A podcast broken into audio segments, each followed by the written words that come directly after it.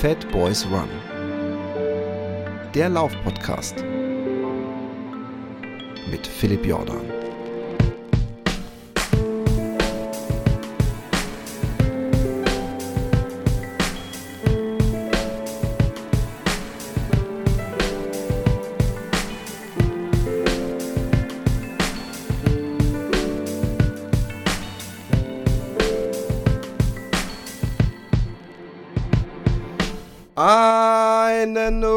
Wunderschönen äh, guten Morgen. Ich, ich habe gerade gedacht, ich mache das wie dieser ähm, äh, Lion King äh, Anfang, aber hätte ich mir länger überlegen sollen. Herzlich willkommen äh, im Fat Boys Run Podcast an diesem äh, frischen Novembermorgen und ich stelle direkt meinen Gast vor. Äh, Lars Schweitzer von Two Peaks Endurance ist heute mein Gesprächspartner und der Fachmann, was die Trainingsfragen angeht und unser Thema. Herzlich willkommen, Lars. Ja, servus Philipp. Äh, freut, mich, noch, freut mich wieder bei dir zu sein als Gast. Es freut mich immer, äh, dich zu Gast zu haben. Ähm, ich muss ein paar Sachen ähm, noch abfrühstücken, sozusagen, bevor wir mit dem Unterricht beginnen. Liebe Klasse, gibt es noch ein paar Sachen, äh, die wir äh, besprechen müssen. Einmal das Gewinnspiel. Es gab zahlreiche ähm, lustige und interessante und bewegende Einsendungen. Ich habe mich dann für die lustigste entschieden. Ähm, und zwar kommt die von Daniel. Er hat somit das gewonnen. Ich lese mal ganz kurz vor. Ich habe ja gesagt, hey, schreibt mir, wo ihr euch verbessert habt dieses Jahr vielleicht oder warum ihr unbedingt dieses Buch verdient habt. Und er hat geschrieben, lieber Philipp, ich muss unbedingt dein neues Buch zugeschickt bekommen, weil ich dann nach dem Lesen sicher weiß, dass ich mir endlich auch deine anderen beiden Bücher besorgen muss. Da habe ich gedacht, das ist die richtige äh, Herangehensweise. Und dann ich mich dieses Jahr gesteigert habe und zwar im Alter. Und gerade in einer Woche steht mein Geburtstag vor der Tür. Das Geburtstagsgeschenk wäre ein Trostpreis, denn es steht ab dann eine 4 vorne. Was heißt denn hier Trostpreis? Das ist das, die, die Gewinnerdekade. Ich, ich überlege mir das eben. Ich überlege mir das nochmal. Und wer, wer sich ein bisschen mit der Geschichte vom Western States auseinandersetzt, der weiß, dass das eigentlich erst mit 60, und das wissen wir übrigens nicht nur von da, sondern von, von vielem gutem Liedgut, das Leben beginnt. Ich meine Kilometerleistung, zwar, ich habe meine Kilometerleistung zwar nicht gesteigert, unter anderem aus familiären Gründen, der Nachwuchs zwei Jahre alt, viele schlechte Ausreden, die muss ich jetzt nicht alle yeah. vorlesen, doch immerhin meine 10 Kilometer Bestzeit verbessert. Hey, 39 Minuten, das ist sowas, wo ich vielleicht nochmal dran arbeiten möchte in der Zukunft, aber da bist du vielleicht dann auch mit äh, einbezogen, Lars. ähm, und ich im Kleinfeld der laufenden Jongleure, jetzt wird's lustig. Ich weiß oh. nicht, ich habe mit Micha ja oft darüber geredet, dass man eigentlich Weltmeister oder Meister werden kann, wenn man einfach nur lange genug sucht nach der Sparte. Und ähm, das soll jetzt übrigens nicht despektierlich sein, weil ich, ich, ich könnte das nicht aber ähm, ähm, im kleinen Feld der laufenden Jongleure nach der Staffel vor ein paar Jahren nun endlich meinen ersten Einzel-Weltmeistertitel im Joggling gewonnen habe, nämlich in der Kategorie drei Ball 100 Meter Backwards, in der zum ersten Mal der Titel vergeben wurde, also 100 Meter rückwärts laufen bei gleichzeitigem Jonglieren von drei Bällen. Und natürlich deswegen, weil ich gern am Rhein, dich gern am Rhein unterstützt hätte, wenn du dort wirklich gelaufen wärst, was natürlich äh, äh, weiterhin gilt. Da, da, da, da. Hey, äh, äh, vielen äh, äh, Dank für die nette Mail. 100 Meter rückwärts jonglieren. Jetzt frage ich mich, ist da die 100 Meter rückwärts laufen die Main Challenge oder dass man die Bälle nicht fallen lässt? Ja, Was glaubst viele, du? Für viele fängt es wahrscheinlich beim 100 Meter rückwärts laufen schon an mit dem Problem. Aber ich habe letzte Woche erst ein Video gesehen, wie jemand den Weltrekord im ähm, Basketball auftitschen äh, während der Meile laufen äh, aufgestellt hat. Oh, jetzt wird es interessant. Und der ähm, liegt bei 4 Minuten 12 oder sowas. Für eine Meile. Also das ist ein 240er Tempo oder sowas. Unglaublich. Aber gut, wenn man Basketball dribbeln kann, ja, dann ist das, ähm, das Dribbeln an sich, wenn du richtig schnell läufst, nicht so ein Problem, weil du es dann eigentlich eher so vor dir fast schon hinwirfst. Aber gut, du darfst. Äh, Aber das Schnelllaufen äh, ist halt das Problem. Also eben. Also zwei, zwei Minuten 30 oder so pro Kilometer laufen, während du noch einen Basketball rumtitsch. Äh, da ist bei vielen bei 50 Meter halt Schluss oder 100 Meter Schluss. Und die Frage ist auch, musste er es im Stadion machen? Weil dann muss er hat es auf einer Laufbahn gemacht, ja. Oh ja, okay. Also mit Kurven. Ja, ja. scheiße. Ja, würde ich, würd ich nicht machen wollen, sage ich mal einfach so. Aber ähm, ähm, ist wahrscheinlich mehr äh, äh, Laufen Schwierigkeit bei dem als bei dem rückwärts, ja. ähm, äh, sage ich jetzt, sagen wir jetzt mal, jonglieren, weil ich könnte mir vorstellen, dass beim rückwärts jonglieren vor allem viele daran scheitern, die Bälle fallen zu lassen. Ich kann zum Beispiel überhaupt nicht jonglieren. Ich kann jonglieren mit zwei Bällen. ja, das ist ja, das, danach wird es aber schwierig. Danach höre ich dann auf. Genau, genau. Und dann, wir, wir müssen dann so diese geknoteten Tücher zum Drehen, macht man das. Ja. Ja, in ähm, Berlin, ähm, in Berlin hatte jemand den Weltrekord im Ananas auf dem Kopflaufen aufgestellt. Oh, das, das habe ich gesehen. Neues. Das ja. habe ich gesehen. Wie, wie, wie schnell ist der gelaufen? Ich glaube, eine 3,30 ist der auch noch gelaufen mit der, mit der Ananas auf dem Kopf. Und jetzt pass auf, es kann nicht sein, wenn ich jetzt sage 3,30 und wir sind beide, ich bin mir sicher, wir haben zumindest in Sachen Laufen und Co. einen ähnlichen Algorithmus auf Facebook. Erzähl mir bitte, was das Allerneueste war zum Thema, der hat, ist ein Marathon unter 3,30 gelaufen, damit ich es nicht machen muss. Ähm, ich, da, den Fußballtyp habe ich gesehen gehabt. Nein. Hast du den gesehen? Es ist mehr so, dass man mit dem Kopf schüttelt. Nee, ich glaube ich glaub da nicht. In China ist ein Mann. Ah, doch, der rauchende Typ. Der rauchende ja. Typ, ja. es, ist, ist, so ekelhaft. Es ist so ekelhaft. Der ist einen äh, unter 330er Marathon gelaufen. Wahrscheinlich hat die gesamte Hörerschaft auch den Scheiß gesehen. Ähm, aber äh, Kette rauchend. Also man sieht auch wirklich mehrere Fotos, wie er sich gerade die nächste Zigarette anzündet. Äh, was das eigentlich Schlimme an dieser Nachricht ist, dass er einen schnelleren Marathon gelaufen ist als ich, der äh, Nichtraucher war. Und ähm, ich würde es nicht nach, äh, äh, äh ich würde es nicht empfehlen. Ich kann mir nee, nicht vorstellen, dass, dass beim Laufen man nicht noch extra tief dann den, den Rauch in die Lunge zieht. Die Frage ist auch, ich habe es nicht durchgelesen, ist er Raucher und läuft immer so oder ist er nicht Raucher und ist halt im Marathon rauchend gelaufen?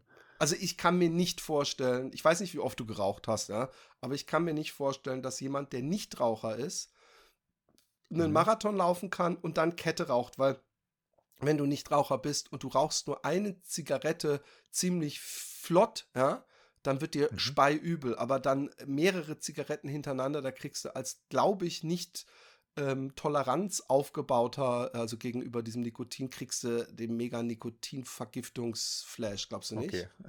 Ja, also wahrscheinlich ich, ich, dann gewohnt, Gewohnheit, sonst geht das gar nicht, ja. Also ich, ich gehe mal, ich mal davon aus. Also so wie auch irgendein ein Alkoholiker kann auch mehrere Flaschen harten Alk trinken und äh, ist nicht gleich in Lebensgefahr, wenn du meinem 13-jährigen Sohn diese Alkoholmenge zuführen würdest. Goodbye. Ähm, ja ich war auf Tour, ich war auf Lesetour, ich, ich will es kurzer halten, vielleicht muss ich mal eine längere, äh, ähm, weil wir wollen ja zum Hauptteil kommen, eine längere äh, Solo-Folge machen dazu. Aber es war unglaublich bewegend, es hat mich unglaublich äh, dankbar gemacht, Teil einer solchen Community zu sein. Ähm, es, es ist für mich ein total abgefahrenes Erlebnis, äh, ähm, Jokes zu machen oder vorzulesen und ein Lachfeedback zu bekommen, weil der, der, der Job eines Podcasters ist einsam und still. Das Publikum, unser Applaus sind die Klicks, die ich nie check. Von daher ähm, äh, war das total äh, angenehm und seltsam und äh, bewegend. Äh, äh, dass ich auf einmal so, so Lachreaktionen hatte, die ich ja nicht mal übrigens eingeplant hatte. Das fand ich sehr cool ähm, äh, die, die äh, Erlebnisse, diese Laufläden zu frequentieren, hat auch was Cooles, weil ich bin eigentlich ge gerne jemand, der, wenn ich jemand kenne im Laufladen, äh, äh, äh so ein bisschen äh, klugscheißt. Gibt es in Füssen eigentlich einen Laufladen, wo du manchmal vorbeiguckst und ein bisschen so über die Scene mm, redest? So reinen Laufladen haben wir hier gar nicht so. Es gibt so zwei, drei Outdoor-Läden und ähm, wo sich dann aber mehr auf, auf ja, Bergsport quasi ähm, spezialisiert haben und halt Skitour-Sachen viel verkaufen, Klettersachen viel verkaufen. Aber es ist kein so Laufladen, wo man sagt, da geht man einfach mal gerne für ein Schwätzchen da vorbei oder irgendwie sowas. Ich habe ja in das Füssen, weißt du, das, äh, äh, so einen Laden, ähm, äh, so einen Auftrag gehabt, einen recht dicken mal. Im, im, im Outlet Center, oder? Genau, genau. Ja, das habe ich schon gesehen gehabt, ja. Ähm, äh, ah, krass, ey. Ihr habt da also, das ist ja komisch. Also muss da einer einen Freakladen eigentlich aufmachen. Ich war im, in, in Kandel, da war der ähm, Eichinger in Eichis Laufladen ähm, mhm. äh, ein, ein, eine Lauflegende, der ähm, mit Hilfe von von Aken, der müsste dir ja was sagen, ja. ähm, doch seine 220er ähm, äh, PB äh, Personal Best verbessert hat und äh, noch Briefe von dem ähm, eingerahmt hat bei sich im Laden und ja, viele cool. interessante Anekdoten. Hat er übrigens auch ein sehr gut laufendes Buch geschrieben. Und es, es arbeiten nur coole Leute da. Also es, es war so, dass ich gemerkt habe, einer ist, ist so Wüstenextremläufer und der andere, der auch gesagt hat, ich bin eher gebaut wie ein C-Kämpfer und also so wie ich, der läuft Marathon unter 2,30. Also es war äh, äh, äh, ein cooles Erlebnis. Karlsruhe war äh, saugeil, waren viele Leute da, die ich kannte. Und Frankfurt war äh, von daher geil, weil es eine kleine Runde war also zehn Leute oder so, aber eine super interessante Runde. Das Einzige, was, was ich sagen kann, ist, dass das Tourleben einsam macht. Und wenn man um 10 Uhr abends noch einen Bus packen muss und vier Stunden nach Holland fahren muss, alleine auf der Autobahn bei Nebel, ja, da, ähm, da weiß man wieder, warum man nicht ständig auf Tour ist. Aber dann, dann, schwingt noch so ein bisschen die Euphorie vom Vortrag mit. Genau, genau. Also ich habe ohne Witz, ich, ich habe ja öfter schon ähm, ähm, drüber nachgedacht, so eine Art Stand-up-Comedy-Special zu machen. Und äh, äh, seit Jahren feile ich daran und bin vielleicht jetzt fünf Minuten weit. Und ähm, ich muss ganz ehrlich sagen, dass diese Frankfurt-Show und auch diese Karlsruhe-Show, dass ich da echt das Gefühl hatte, scheiße, ey, das bringt Spaß, du musst nicht diesen Angst haben. Publikum, du weißt, du musst ein Publikum äh, fühlen können und bearbeiten können und bedienen können und trau dich einfach mal.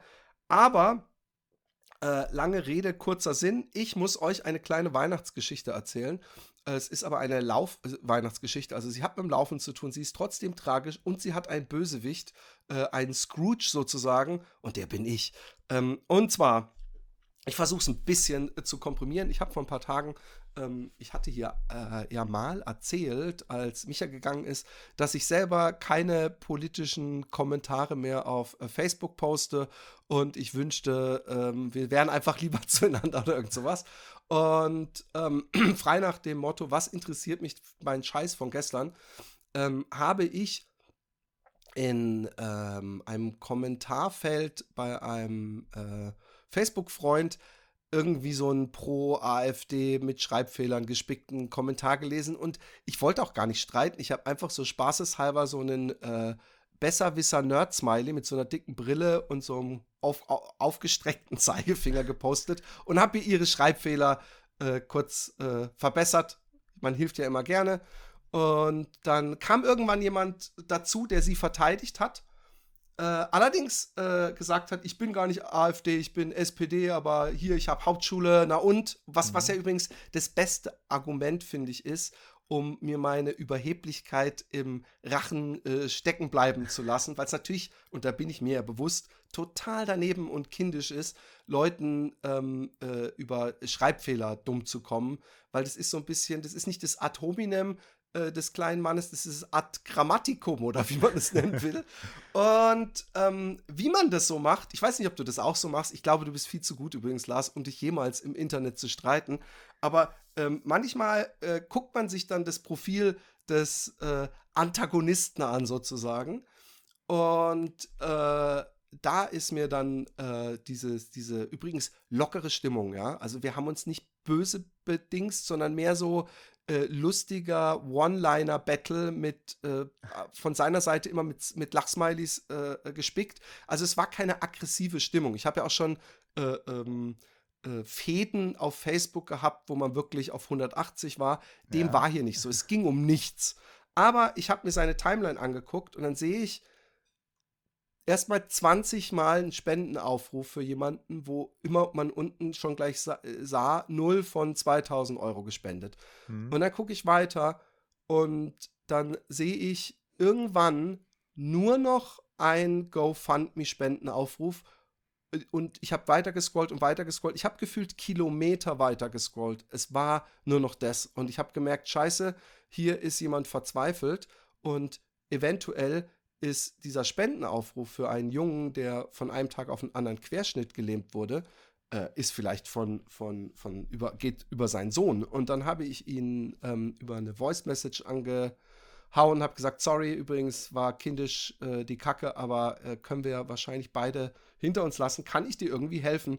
Und ist es dein Sohn? Und dann hat er mir die Geschichte erzählt und deswegen erzähle ich sie hier weil ich an, an diese Community glaube, gerade wenn es äh, um jemanden geht, der Läufer war, weil es geht um Max Pump, einen Jungen, der hoch äh, engagiert äh, gelaufen ist, ähm, viele kleine Pokale und Preise eingeheimst hat, mehrfach in der Woche trainiert hat für seinen Lieblingssport Laufen und von Olympia geträumt hat.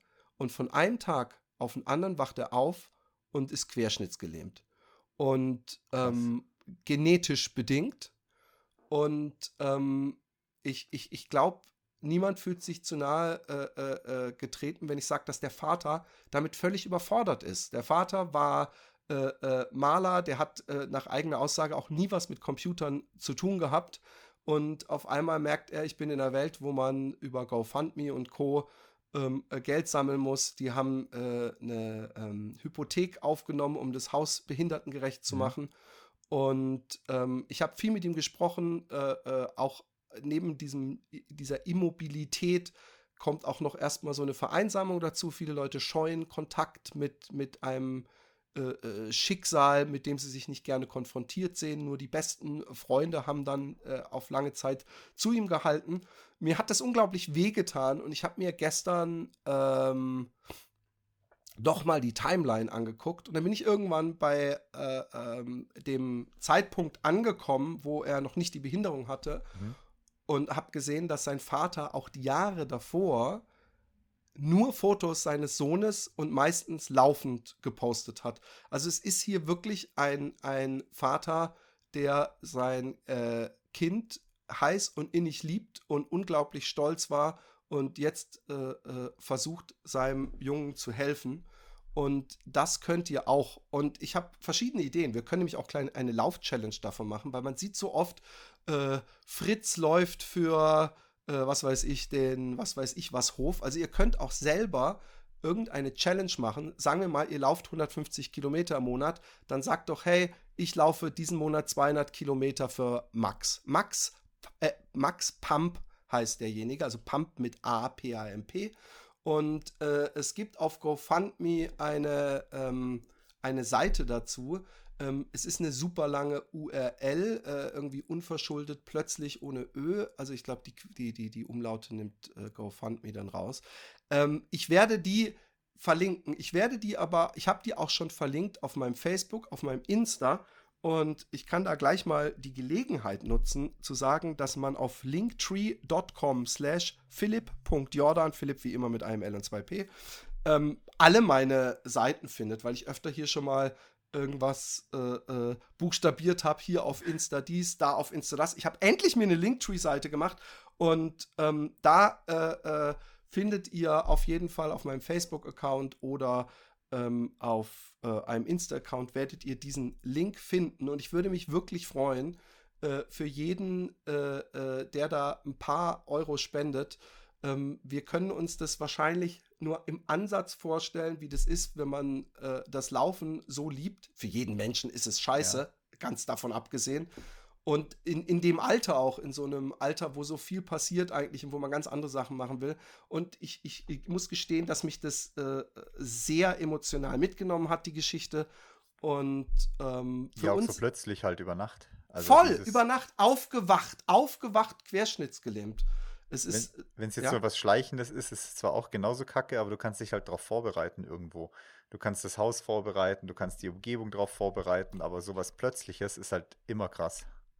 Voll, voll. Und, und, und er war wirklich ähm, sowas von Hyperfokus aufs Laufen und ähm, äh, wäre vielleicht einer äh, der großen deutschen Athleten geworden aber jetzt äh, geht es darum, äh, das Leben für ihn so lebenswert zu machen und so handelbar auch für seinen Vater, der selber ähm, äh, behindert ist, nicht arbeiten kann, sieben Schrauben im Rücken hat äh, und für andere Sachen Medikation bekommt.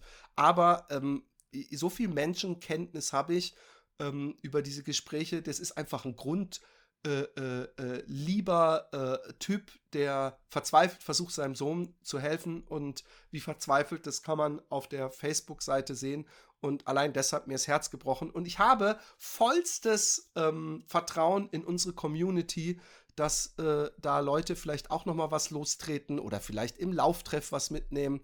Ähm, zusammen schaffen wir das ähm, mit Sicherheit. Ich äh, finde, das ist ein, ein Gesicht, ein Grund und eine Geschichte, die wir diesen Weihnachten hoch äh, ähm, äh, leben lassen könnten und in ähm, die Aufmerksamkeit der Öffentlichkeit ziehen sollten. In diesem Sinne. Und äh, sieht man wieder, wie man sich doch aus einer unnötigen Facebook-Diskussion, äh, ja, wie wichtig dann sowas doch ist. Also, dass Voll. es keine Rolle spielt, wenn es einfach so wichtigere Sachen dahinter noch gibt. Voll. Und ähm, also, was ist mir übrigens, ich werde natürlich nie wieder in meinem Leben, ich muss vorsichtig sein, ich habe schon öfter nie gesagt, nie wieder in meinem Leben mich über andere, über die Schreibweise anderer Menschen lustig machen, selbst wenn die ähm, mit ihrer Geisteshaltung vielleicht die Unterdrückung oder was weiß ich was anderer Menschen, ähm, ich muss das argumentativ auch anders können. Äh, bevor ich es vergesse, ich war beim Laufend Entdecken Podcast zu Gast. Toller österreichischer mhm. Podcast. Ähm, ich, hoff, ich, ich hoffe, es war nicht zu viel off-topic. Äh, die Herren sind auch Happy Day Podcast-Hörer. Und ich war beim Walkman und Walkman mit Ä geschrieben Podcast, ähm, der vor allem auf YouTube stattfindet. Könnt ihr mal reingucken. Es war Folge, es sind ganz komische 122 slash 32. Ich verstehe es nicht ganz. Wahrscheinlich ist das eine Vielleicht YouTube. Ja, das andere oder YouTube und Spotify. Ich glaube, genau, weil, weil der nächste Podcast sehe ich ist 123, 33 und dann 124, 34. Ergo, es ist wahrscheinlich äh, irgendeine Aufteilung zwischen äh, Spotify und YouTube oder Podcast und Bildformat. Ähm, äh, könnt ihr mal reinhören, da geht es nicht nur ums Laufen, ganz im Gegenteil, es geht auch viel ums Walken, aber um Gesundheit an sich. Und äh, das Gewinnspiel. Hey, wir kommen endlich zum großen äh, Thema. Genau. Ähm, nämlich der Marathon-Vorbereitung äh, für Frühjahrsmarathons, die äh, ja bekanntlich dann jetzt äh, schon anfängt. Was Oder macht denn sollte auf jeden anfangen Fall. sollte?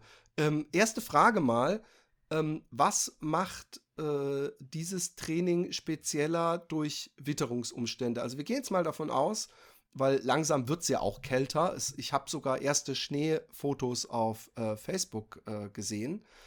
Ähm, gehen wir mal davon aus, dass ähm, es kalt ist. Inwieweit sollte das Einfluss auch auf den Trainingsplan haben oder hat das wirklich nur Einfluss auf die äh, Kleidungskleiderwahl? Ja, also es ist ein bisschen, bisschen abhängig davon. Also hier ist jetzt auch seit heute zum ersten Mal oder zu, zum zweiten Mal wieder weiß auf den Bergen oben. Solange du unten aber einigermaßen normal laufen kannst, also es nicht überfroren ist oder eisig ist oder sowas, kannst du die Einheiten auf jeden Fall ganz normal laufend wie im Trainingsplan durchziehen. Dann macht erstmal Sinn, einfach nur wärmer anzuziehen oder anders anzuziehen.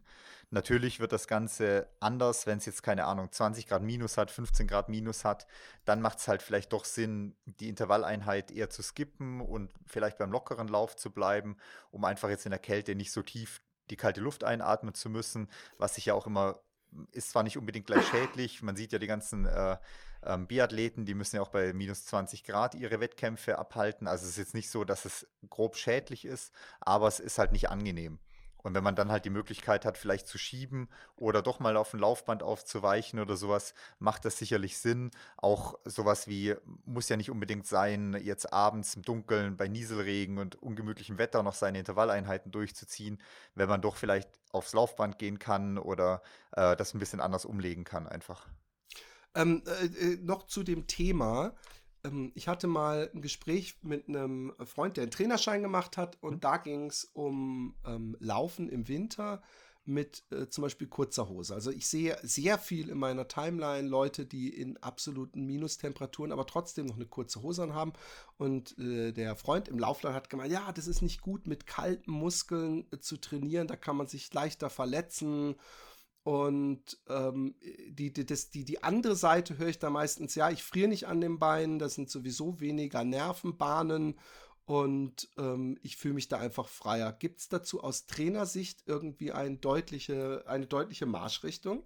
Ja, also jetzt das mit den Nervenbahnen und den Muskeln hat ja erstmal nichts miteinander zu tun, weil die Rückmeldung zum Gehirn, ob du weniger frierst oder nicht, entscheidet nicht, ob der Muskel sich jetzt eher verletzt oder nicht verletzt.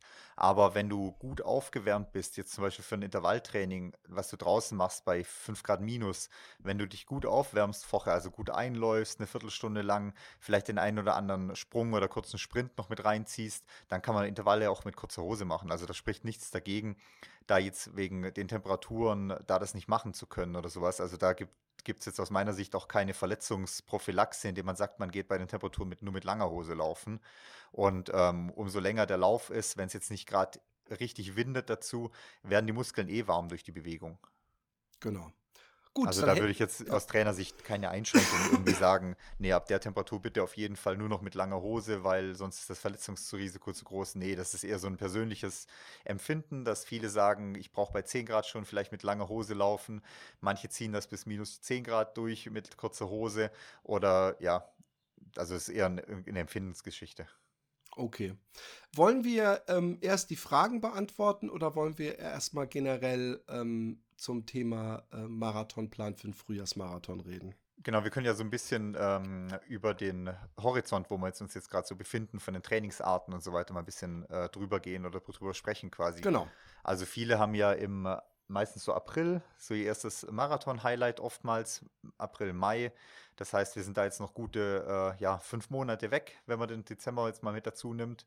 Dann ähm, sollte man jetzt halt trotzdem nicht zu lange in der Pause sich befinden. Also viele sind ja jetzt, sagen wir mal, Oktober, so ja, jetzt mache ich meine Laufpause, meine Saisonpause und man baut doch schneller ab in der Pause, wie man selber denkt.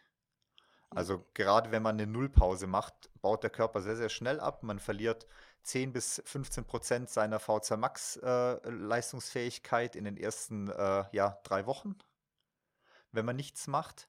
Also da gilt es auf jeden Fall, auch wenn man sagt, ich gönne mir jetzt eine Pause, auf jeden Fall trotzdem sich ein bisschen zu bewegen. Das kann Radfahren sein, das können andere Sportarten sein, aber dieses, ich mache mal komplett Saisonpause, was man halt so von vielen hört, ist halt erst endlich ähm, eine, ist halt eine schlechte Wahl. Hm. Ja, okay. Also ich, äh, es sei denn, man ist verletzt oder äh, genau. ich bin jetzt, bin jetzt, krank, aber ich kann, kann das nur unterschreiben und ähm, jedes Mal sage ich mir, wenn ich super fit bin, also wie nach der Elbe, sage ich mir so, die Fitness lässt dir nicht mehr gehen und dann passiert irgendwas. Also in meinem Fall war es ja das mhm. Boot, was mir in die Seite fuhr und das hat so ein ständiges Auf und Ab. Aber ähm, äh, das ist ein, der, der, erste wichtige Tipp ist, lasst eure Form gar nicht erst einschlafen, genau. dann habt ihr äh, dieses Problem nicht und könnt ähm, mit einer Grundform äh, in, in überhaupt äh, in das Training starten oder ich glaube, wir haben da angehen. Auch zusätzlich noch beide das gleiche Problem. Äh, wenn du aufhörst mit dem, mit, der, mit dem Umfang, wo du normalerweise in der Saison gelaufen bist, und dann kommt noch die Vorweihnachtszeit dazu, dann wächst die Waage nicht, exponentiell mit den. mit ne, ich habe auch gemerkt, dass meine Waage, das muss aber was mit, bei, bei Kälte zieht sich ja Sachen zusammen oder so. Irgendwie funktioniert meine Waage im Winter. Ähm, ist, ist die dazu, die, dass die Fehlergebnisse die ganze Zeit falsche Zahlen und ich habe auch in, in ich habe so eine Kälteallergie, die, die zu ganz körperlichen leichten Schwellungen führt. führt. aber, aber ja, scheiße. Aber hast du das auch noch immer? Klar. Also wenn ich jetzt gerade jetzt nach, wir hatten ja uns ja für den Transalpin dieses Jahr groß vorbereitet, hohe Umfänge gelaufen, dann hatte ich erst Corona, dann hatte ich Rückenprobleme, jetzt kämpfe ich gerade mit einer verletzten Wade. Und das ist halt tödlich in dem Moment, weil ja, du kommst aus einer Saison mit äh, 14, 16 Stunden Training teilweise in der Woche mit langen Läufen und so weiter und musst jetzt versuchen, den gleichen Umsatz sozusagen mit acht Stunden Training, wo ich jetzt auch auf dem Rad noch ein bisschen mache, irgendwie hinkriegen, weil sich dann irgendwie vom Essen so hart einzuschränken, wie man es davor gewohnt ist, ist halt dann doch immer eine harte Sache dazu. Obwohl, wie, ja, aber ich schränke mich ja gerade, wenn ich in den Trainingsphasen bin, also in denen ich viel laufe, ähm, oder meintest du das so? Da muss ich mich ja nicht so einschränken genau, beim Essen. Also wenn, wenn genau, in hohen okay. Trainingsphasen, da, da esse ich halt einfach auch relativ viel, weil genau. ich kann es halt einfach wegstecken, dann, wenn ich eh so einen hohen Umfang laufe, beziehungsweise der Körper braucht es auch, um den hohen Umfang überhaupt laufen zu können. Und dann aber zu sagen, nee, jetzt bin ich verletzt, jetzt reduziere ich auch die ganze Essensgeschichte, ist halt immer noch eine zweiseitige Geschichte. Weil man hat eh mehr Zeit, weil man kann ja nicht so viel genau. mit Sport verbringen. Und gleichzeitig ist man halt auch noch ein bisschen gefrustet, dadurch, dass man vielleicht nicht so viel Sport machen kann und laufen. Und das ist halt eine gefährliche Mischung aber hallo, endlich spricht mal einer meine Sprache. Nee, aber es ist wirklich so, weil äh, äh, es potenziert sich ja in beiden Richtungen. Bei mir potenziert sich wenn ich nicht äh, äh, laufen kann, weil Laufen macht mich glücklich, es, es, es gleicht mhm. mich aus als Mensch und wenn ich da nicht laufen kann, dann äh, äh, bin ich unglücklich. Und ich habe noch so ein bisschen auch so ein schlechtes Gewissen, weil ich nicht laufen kann. Mhm. Und wo bekomme ich dann meine Liebe her? Doch nicht von meiner Frau, meinen Kindern, wo denkt ihr denn hin? Sondern Schokolade ähm, und, und solche Sachen. also, also ganz so billig funktioniere ich auch nicht, aber im Grunde ist es so. Und wenn ich in Form bin, dann äh, erfreue ich mich so und dann boostet mich meine Form mhm. und der, der, äh, der Blick in den Spiegel und alles, dass es mir dann lustigerweise leichter fällt, ja. auch eher mal was Gesundes zu essen, obwohl ich natürlich äh, eigentlich nur laufe, um ungesühnt äh, schlemmen zu dürfen. Oder eben man denkt dann, ja, jetzt ist der Karren, der steckt ja jetzt eh schon im Dreck, jetzt ist auch egal. Genau. Und das ist halt so was, da, da, muss man halt einfach ein bisschen aufpassen, wenn man dann Umfänge von der Re Saison reduziert, um einfach nicht zu schlecht wieder durchzustarten, wenn man dann sagt, so, jetzt ab jetzt bereite ich mich wieder auf den Marathon vor. Ja. Ähm, und wenn man dann anfängt mit der Marathonvorbereitung, lohnt sich halt echt am Anfang auch viel noch auf Thema Laufeffizienz zu setzen. Das heißt, Einheiten zu machen, wo ich kurze Sprints, kurze Intervalle mache, um hier in der Laufeffizienz noch ein bisschen was verbessern zu können, das ein oder andere Lauf-ABC einzubauen, Sprünge einzubauen, um da einfach den, den eigenen Laufstil effizienter zu machen, um natürlich dann nachher auch eine bessere Marathonzeit laufen zu können, weil ich halt einfach schon einen besseren Laufstil habe. Ich frage mich das immer. Ich frage mich, weil ich habe in letzter Zeit, also ich habe es natürlich auch mal wieder voll übertrieben einmal. Ähm, ich habe dann, ähm, bevor ich nach äh, Deutschland bin, habe ich gedacht, so, ey, du, du bekommst hier immer Schmerzen beim Laufen. Jetzt machst du Lauf ABC Hardcore Deluxe mhm. und läufst halt eine Runde, läufst die eigentlich nur mit so Lauf ABC Übungen, ja. Und dann bin ich halt eine Dreiviertelstunde, äh, habe ich da so ähm, hier Hackenbacken und, und mhm. Knieheber mhm. und wie die ganzen Dinger heißen und vor allem auch Squats und Lunges gemacht. Mit so einer halb äh, 90 Grad Drehung noch bei den äh, Squats. und ähm, im Grunde äh, ist es, ähm, ist es äh, ja, ich habe es völlig übertrieben. Ich konnte die nächsten zwei Tage kaum kam ich aus dem, aus dem Stuhl hoch. Äh, mir ging's, äh, mir ging's die ganze Woche danach nicht so geil. Und ähm, ich, ich äh, war am Arsch. Ich habe mich dabei gefragt, hätte ich das äh, in kleinen Dosen gemacht? Ja, mache mhm. ich ja öfter mal so Übungen. Ähm, Frage ich mich dann immer, und das mag bescheuert sein, aber bringt mir das überhaupt was beim Laufen? Weil wenn ich dann laufe und ich sage, jetzt laufe ich 30 Kilometer, habe ich doch wieder diesen, diesen Ultra Shuffle also ich, ich, ich sehe noch immer nicht aus wie diese eritreischen äh, Götter, die, die sich praktisch beim Marathon die ganze Zeit mit der Hacke in den Arsch treten selber. Ja, also du, du hast ja, also ich glaube, dein, dein, äh, wie hast du es genannt? Das, Ultra das Shuffle? Nee, ähm, dein, dein Hacken, Hackenbacken. Hackenbacken, ja, ja, genau. das nennt man übrigens das, das so deutsche Anfersen, das, das deutsche Anfersen würde ich das hat sagen, übersetzen.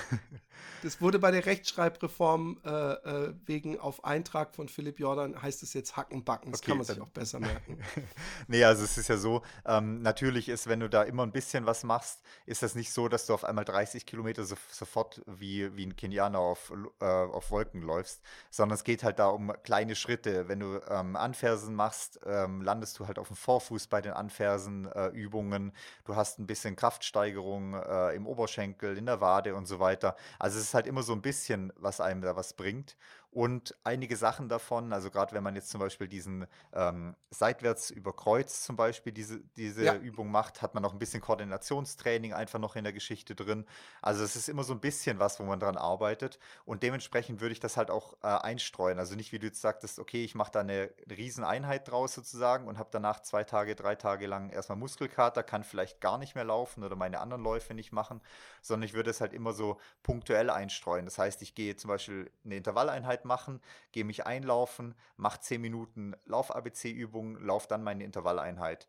Oder ich habe es jetzt ein paar Mal so gemacht, indem ich mich selber überlistet habe. Ich bin einfach am Ziel zu Hause sozusagen vorbeigelaufen, um diesen berühmten Strava-Kilometer noch voll zu machen. Mhm. Und habe dann die Uhr gestoppt und bin aber dann auf dem Weg zurück, habe ich halt dann die Lauf-ABC-Übung gemacht zum Beispiel. Also zu meinem, zu meinem äh, Endpunkt. Ja. Normalerweise ich mein, denkt man ja, okay, jetzt habe ich noch 300 Meter, das heißt, ich laufe 150 am Haus vorbei, laufe dann die 150 wieder zurück, dann habe ich den Strava-Kilometer ja voll. Und dann bin ich einfach 300 Meter trotzdem in eine Richtung weitergelaufen, habe halt die 300 Meter zurück halt Lauf-ABC-Übungen gemacht zum Beispiel. Sehr gut. Ich glaube, das ist natürlich, ich meine, wie so oft, hätte man sich ja eigentlich auch denken können, dass man nicht wieder mit dem Kopf äh, durch die Wand muss. Aber ich glaube nämlich, ich habe das die letzten acht Jahre meines Läuferlebens nämlich ziemlich sträflich vernachlässigt, solche Übungen. Und da ich eben so punktuelle Schmerzen habe, wo auch gerade mein Physio sagt, äh, du musst, da kannst du jetzt halt da ausgleichen, wo dein Laufapparat äh, äh, nicht stärkt, dann mach das ab und zu. Äh, und vielleicht muss ich das echt einfach äh, Regelmaß, also dass ich mindestens mhm. einmal in der Woche muss man das machen, sonst hat es ja wahrscheinlich gar keinen Sinn, oder? Ja, also das sollte man auf jeden Fall ein bis zweimal die Woche mit reinbringen. Super. Okay, wir machen weiter. Und von den, also vielleicht mal von dem Intensitätsaufbau her, also jetzt, wenn wir jetzt ungefähr noch äh, 16 Wochen haben bis zu einem äh, Ziel oder auch noch 20 Wochen bis zu einem Ziel, dann ist es jetzt halt noch ein Zeitpunkt, wo man noch Intervalle so im Bereich seines 5-Kilometer-Tempos bis 10 Kilometer-Tempos ganz gut machen kann. Das heißt 400 Meter Intervalle, 800 Meter Intervalle, also wirklich sehr intensive Intervalle, schnelle Intervalle, um dann Woche für Woche Richtung Marathon die Intervalllänge länger werden zu lassen und das Tempo wandert aber mehr Richtung Marathon. Also das wäre jetzt so eine, eine periodisierte Herangehensweise, wie man das Training jetzt aufbauen kann.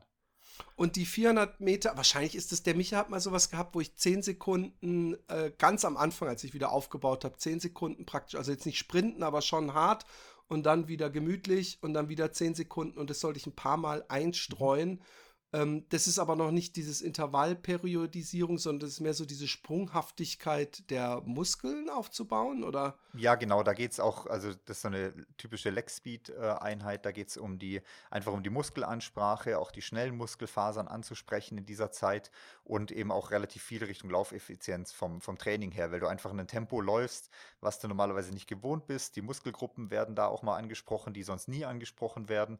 Das ist jetzt eher auch eine Laufeffizienzübung.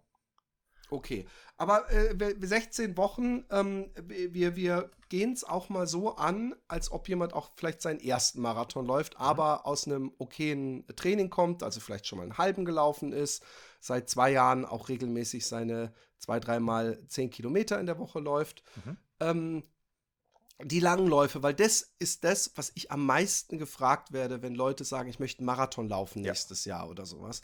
Ähm, ähm, ich bin ja persönlich ein Freund, aber ich bin auch kein Trainer und äh, ich, ich bin ein Freund von, man kann die langen Läufe ja gemütlich schon vorher machen. Ich bin auch mhm. jemand, der denkt, hey, wenn du so viel Schiss vor diesen 42 Kilometern hast, dann mach doch einfach mal so ganz gemütlich so ein Marathon für dich, dann ist es weg, ja. Aber die Frage des längsten Laufes ähm, mhm. äh, finde ich äh, interessant, aber wir fangen mal an. Äh, wie lang sollte denn der erste lange Lauf überhaupt sein? Also wenn man jetzt in der Zeit, die wir jetzt haben, so mit zwei Stunden, 90 Minuten bis zwei Stunden unterwegs ist, ähm, hat man da eigentlich eine ganz gute, ganz gute Range im Moment abgebildet. Weil wir sind jetzt noch weit genug weg. Wenn man das Woche für Woche so ein bisschen steigert, dann kommt man hinten raus dann bei seinen äh, lang genugen Läufen an. Aber im Moment reichen dir so 90 Minuten bis zwei Stunden in der Zeit ganz gut. Und ähm, äh, da auch nochmal ähm, darauf hingewiesen, denke ich, äh, die Geschwindigkeit ist da ziemlich egal. Es ist sogar eher gewünscht, äh, nicht zu schnell zu laufen mit zu hohem Puls, sondern eher äh, so, so gemütlich wie es geht, ne? Genau, die können sehr, sehr locker sein. Also gerade wenn man zum Beispiel ansonsten zwei Intervalltrainings pro Woche macht, dann kann der lange Lauf wirklich einfach ein lockerer, sehr, sehr lockerer Lauf sein. Da kann man sich auch mal jemand zum Quatschen mitnehmen, den man sonst vielleicht das Rest des Jahres verschmäht hat, wenn man sagt, dein Tempo ist mir zu langsam oder sowas, dann ruhig mal, das, das spielt Tempo überhaupt gar keine Rolle. Und im Moment spielt auch das Gelände und der Untergrund auch noch gar keine Rolle. Also wenn man sagt, ich habe da zwei Stunden Lust, irgendwie auch in der Gegend rumzulaufen oder auf Trails rumzulaufen, dann einfach machen, weil im Moment geht es einfach darum, zwei Stunden da unterwegs zu sein oder eineinhalb Stunden, aber wir brauchen noch keine Abhärtung auf der Straße, wir brauchen da noch kein Marathon-Tempo-Forcierung oder sonst irgendwas im Moment. Zur Marathon-Tempo-Forcierung kommen wir noch, weil mhm. da habe ich auf jeden Fall auch einige Fragen, weil das immer wieder ein bisschen äh, ähm, verwirrend äh, ist, äh, was da jetzt äh, hilfreich ist und was nicht, aber ich lasse dich mal weiter ähm, in diesem Trainingsplan Aufbau mhm. Äh, voranschreiten. Genau, und wenn man dann so die ersten, sagen wir mal, vier Wochen des Trainingsplans mit dem Training verbracht hat, was so unterhalb vom 10-Kilometer-Tempo äh, vergangen ist, dann, also bei ein bis zwei Intervalleinheiten die Woche, dann wechselt man in Richtung Training zwischen 10 Kilometer und Halbmarathon-Intensität um, also das ist dann so der, der zweite Monat äh, vom Trainingsplan ungefähr, um dann quasi den dritten Monat mit Tempo, Tempoeinheiten im Bereich vom Marathontempo dann schon langsam einzustreuen, um dann quasi dieses Tempo im Marathon-Renntempo einfach gewohnt zu sein, möglichst lange auch halten zu können. Und dann hat man da auch immer mal wieder eine Generalprobe, äh, die man im Marathontempo laufen kann oder halt mehrere Intervall zum Beispiel hintereinander, die dann schon mal 24, 25 Kilometer Intervalldauer äh, bedeuten im Marathontempo. Und dann ist man schon relativ sicher, ob man das halt auf Marathon auch irgendwann mal durchhalten kann. Also, okay, ganz kurz, ganz kurz. Mhm. Das ist aber jetzt, wir reden Marathon-Tempo als das Tempo, was man als schnelles Tempo beim Intervall läuft?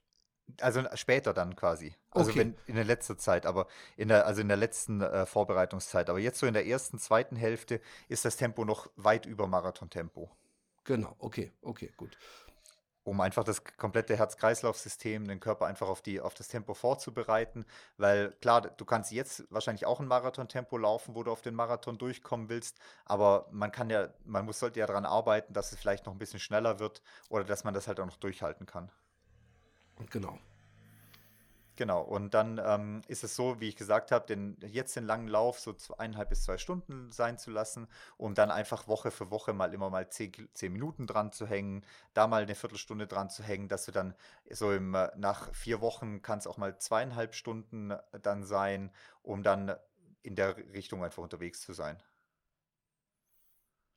Okay. Und dann, ja, genau. Und hinten raus können dann diese langen Läufe auch ein bisschen noch herausfordernder sein, mit, ähm, mit Marathon-Tempoabschnitten äh, dazwischen. Aber da können wir nachher nochmal äh, vielleicht auch mit einer Frage oder sowas drauf zukommen, wenn es sowas gibt.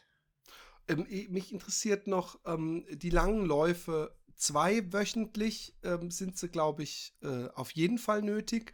Oder macht Sinn, je, jede Wochen, jedes Wochenende zumindest irgendwas Richtung 20 Kilometer zu laufen? Also ich würde schon schauen, dass ich jede Woche da eine längere Ausdauereinheit mit drin habe. Wenn es jetzt mal zu schlecht ist vom Wetter her, gar nicht geht, dann kann das auch eine Alternativsportart sein. Also es kann auch mal zwei Stunden, auch wenn es nicht angenehmer ist, auf der Rennradrolle im Keller sein oder sowas, anstatt im langen Lauf. Da geht es einfach nur darum, den langen Ausdauerreiz zu setzen erstmal, um den Körper das Thema Fettverbrennung nicht ganz zu verlernen in der Zeit. Okay. Genau, und umso mehr wir natürlich Richtung Marathon kommen, umso länger wird es halt die, äh, umso wichtiger wird es halt, die langen Läufe auch entsprechend zu machen auf der Straße, dass man auch den Untergrund abhärtet, dass man Muskelbänder und Sehnen da auch auf das Straße laufen abhärtet und jetzt nicht nur auf weichem Waldboden seine 30 Kilometer Läufe gelaufen ist, sondern halt wirklich ja sozusagen die Brutalität der Straße da auch irgendwo gewohnt ist. Nun ähm, macht man ja beim ähm, Ultra, wie wir wissen, ähm, diese Doppelbelastung auch, ja. Und äh, jetzt frage ich mich, es gibt ja durchaus Diskussionen, ob man jetzt 30 oder 35 und wie viel schadet es dem Körper und wie viel schadet es dem Körper nicht. Oder äh, der berühmte Mann mit dem Hammer, der mhm. irgendwo bei Kilometer 35 ja erst kommt. Äh, kann man, ähm, oh, fuck, jetzt bin ich gerade, äh, kann man äh, äh, könnte man nicht auch, um diesen Effekt des, äh, ähm, den man ja nicht vorher kennt, äh, eines Marathonlaufs, äh, wenn man noch trainiert für einen Marathon, kann man den vielleicht auch provozieren, indem man sagt, hey, dann mach halt mal morgens zwei Stunden und abends noch mal eine Stunde, dann weißt du ungefähr, wie sich das anfühlt, oder ist es beim Marathon noch sinnlos? Also macht geht auf jeden Fall auch. Also ist, ist auch genau gleicher äh, Effekt eigentlich von der Sache her. Ob man jetzt sagt, man macht eine Vorbelastung am Tag davor durch eine äh, Intervalleinheit oder durch einen schnelleren, zügigeren Lauf und macht dann am nächsten Tag dafür ein bisschen verkürzteren, längeren Lauf, ist zum Beispiel eine Möglichkeit, wenn man das schon mit müden Muskeln und Beinen reinstartet in den langen Lauf, aber auch eine Doppeleinheit macht Sinn oder man setzt sich morgens eineinhalb Stunden aufs Rad und läuft dann abends nochmal die zwei Stunden, wenn die Muskeln dann eh schon müde sind und so weiter. Also das geht durchaus. Wie gesagt, nur diese wirklich lange mal die Stoßbelastungen zu haben auf den Muskeln und so weiter, das kannst du dadurch halt nicht äh, ähm, simulieren. Okay. Und ähm, um, um gleich mal vorauszueilen, wie, wie lange sollte denn der längste Lauf deines, äh, deiner Einschätzung nach sein? Also es ist ein bisschen abhängig von dem, was man hinten raus laufen kann. Also ein Drei-Stunden-Läufer, der kommt sicherlich auch hin, wenn er die drei Stunden als lockeren Lauf zum Beispiel auch macht. Ähm, weil dann kommt er im lockeren Lauf auch seine, ja, seine, äh, ja, wahrscheinlich so neu, ähm, 33 Kilometer weit oder sowas in die Richtung 34 Kilometer weit im lockeren Lauf in drei Stunden und das reicht völlig aus. Jemand, der aber seinen ersten Marathon zum Beispiel, Marathon zum Beispiel läuft und fünf Stunden einplant, der kann ruhig auch mal dreieinhalb bis vier Stunden den längsten Lauf machen, weil wenn er der nur drei Stunden macht oder diejenige, dann kommt er ja auch nur auf 25 Kilometer als langen Lauf vielleicht in diesen drei Stunden. Also da kann ruhig auch ein bisschen länger sein, der lange Lauf. Aber weil du die ganze Zeit die langen Läufe äh, rein äh, durch Stunden spezifizierst, macht Genau, deswegen äh, teile ich, äh, habe ich so ein bisschen in Stunden angesprochen quasi. Ähm, wenn man Kilometer sagt, dann würde ich schon 34, 35 Kilometer mal setzen als Stunden. Genau.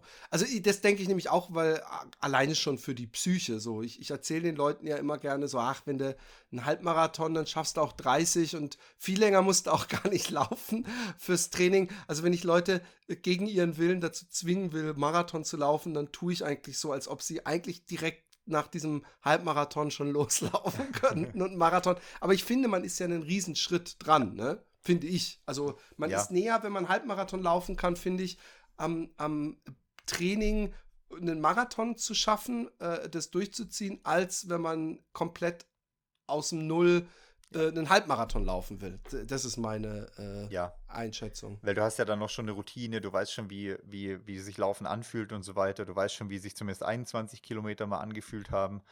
Und ähm, wenn du jetzt so 34 Kilometer als langen Lauf hast, 33 bis 35 Kilometer sagen wir mal, dann bist du ja auch der unter nur noch 10 Range sozusagen. Genau. Was halt auch psychologisch einfach nochmal wichtig ist, zu sagen, okay, komm, sieben, acht Kilometer krieg ich schon nochmal irgendwie durch hinten raus. Und du hast auch schon einige Effekte halt auch, was äh, vielleicht Ernährung testen möglich macht auf 33, 34 Kilometern, wie wenn du jetzt nur 25 Kilometer machst, wo halt im Notfall auch noch komplett ohne auch mal durchgeht. Okay. Aber sonst haben wir zu den langen Läufen überhaupt keine Pace-Vorschläge. Ich glaube, erst später meintest du, dass man im Wettkampftempo ähm, in die langen Läufe äh, äh, äh Teilstrecken einstreut. Habe ich das richtig verstanden?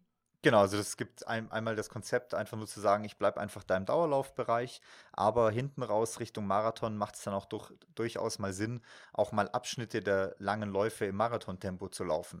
Also wir empfehlen da zum Beispiel dann sowas wie, ich mache 33 Kilometer, laufe die ersten zwei, drei Kilometer locker ein, laufe dann 12 Kilometer, 5, 14 Kilometer im Marathontempo und lauf hinten raus halt nochmal 10 dann im Ausdauertempo wieder aus sozusagen, dass du einfach dieses ja, der Körper sich daran gewöhnt, wie dieses Tempo sich im Marathontempo auch anfühlen kann.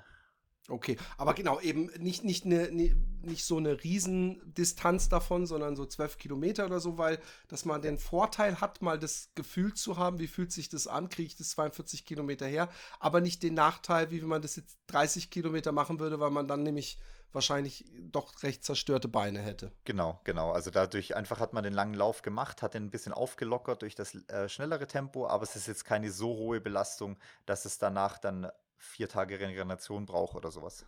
Okay, jetzt haben wir vom Marathon-Tempo gesprochen. Davon, da sprechen wir wahrscheinlich von einem Tempo, was man sich ausgerechnet hat für sein Ziel. Ja, also für seine Wunschzeit weiß man, ich muss, was weiß ich, jetzt, ich muss vier Minuten Pace laufen, mhm. um ähm, äh, unter drei Stunden zu kommen. Oder komme ich sogar, glaube ich, unter drei, äh, 2,50. Unter 2,50 ist es, ja. Genau. Ähm, und dann äh, versuche ich das. Wie findet man ohne, äh, also natürlich am besten ist es, man geht zu Two Peaks Endurance und dann äh, wird man auf Herz und Nieren äh, äh, getestet und dann wird es ermittelt. Aber gibt es eine, eine, Faustformel ähm, am, anhand des 10-Kilometer-Laufs und vielleicht eine Halbmarathonzeit, dass man sich nicht völlig überschätzt, weil dann kann man trainieren, wie man will. Wenn das Ziel zu hoch ist, ist es wahrscheinlich ziemlich enttäuschend und demotivierend, ja. weil man ja nie diese Pace halten kann.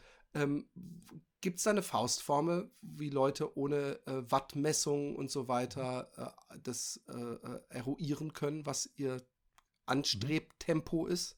Also am einfachsten ist das gerade, wenn man jetzt in der aktuellen Zeit gibt es ja sicherlich irgendwo vielleicht noch einen Adventslauf oder Silvesterlauf oder irgendwie sowas, ähm, die meistens praktischerweise so Richtung 10 Kilometer sind oder ein Crosslauf, der jetzt aber nicht zu viel Höhenmeter hat, wenn man irgendwie sowas nimmt. Oder man ist vielleicht irgendwann im Herbst noch irgendwo einen Zehner oder irgendwas so zwischen 10 und 15 Kilometer gelaufen. Dann kann man dadurch einfach in der Mitte vom Lauf die Pace nehmen und diese Pace so bei 90 bis 92 Prozent ist, liegt dann dein Marathontempo. Also mal grob gesagt, Was? du läufst kein. Beim 10 Kilometer Lauf, die, die, die, die Pace, die ich laufe, ähm, ist praktisch nur 10 Prozent über dem, die ich beim Marathon laufen kann. Genau, genau. Also das ist, also wenn du sagst, du machst einen, läufst einen 10 bis 12 Kilometer Wettkampf, dann nimmst du die Pace von Kilometer 6 bis Kilometer 8 oder sowas in der Mitte, also nicht die Endpace und auch vielleicht nicht die Anfangspace, wo man ein bisschen schneller unterwegs war, sondern nimmt einen Abschnitt zwischendrin. Das ist deine anaerobe Schwelle, so ungefähr, wenn du den Wettkampf all out gelaufen bist. Und davon nimmst du 90 bis 92 Prozent als Marathon-Intensität. Okay, krass. Ich wusste nicht, dass das so, so, so hoch ist. Also wir, wir setzen natürlich voraus, dass die Beine äh, 42 Kilometer schaffen. Das, ähm, genau, oder das ist ja das, was man dann im Laufe des Trainingsplans entwickelt, sozusagen auf diesem Tempo. Genau. Und das okay. ist so, wie man das berechnen kann. Das gilt sowohl für die Herzfrequenz wie für Watt, wie auch für Pace ungefähr von den Werten her.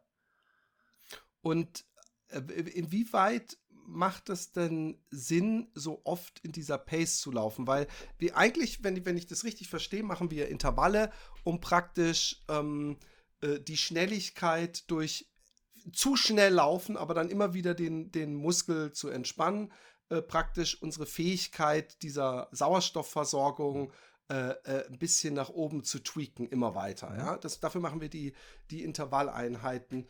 Und ähm, äh, wir machen die langen Läufe eher etwas darunter, um eben lang laufen zu können. Mhm. Aber diese ähm, 10 Kilometer in Marathontempo, die sind ja einerseits nicht äh, in dieser äh, Schwelle, dass wir da irgendwie VO2 Max verbessern, aber sie sind auch andererseits nicht in dieser langsamen Pace, die unsere Muskeln schonen. Ist das nicht eigentlich dann jedes Mal eine, ein, ein Risiko im, im Renntempo zu laufen?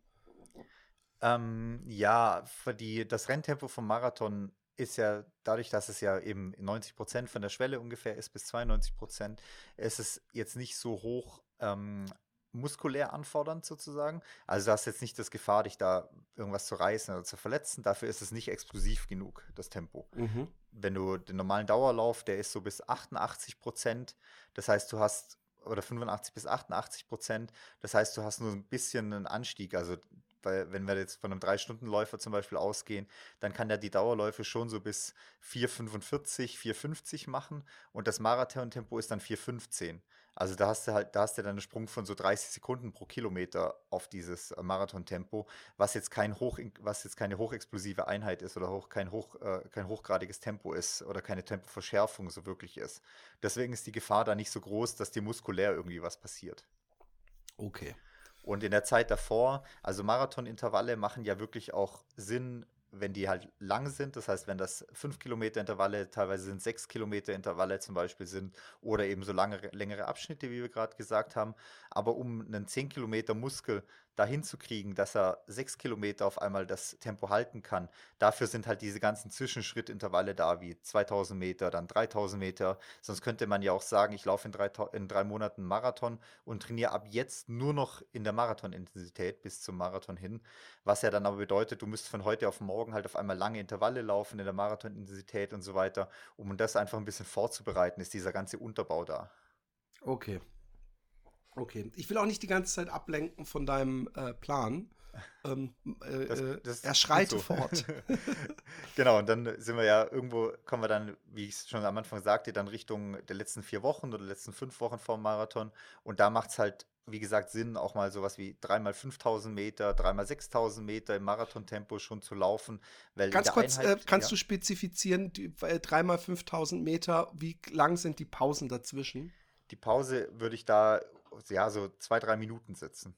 Also die okay. Pausen sind da nicht mehr lang dazwischen, weil es wirklich einfach vorbereiten soll, dass du dieses Marathontempo auch möglichst lange halt halten kannst.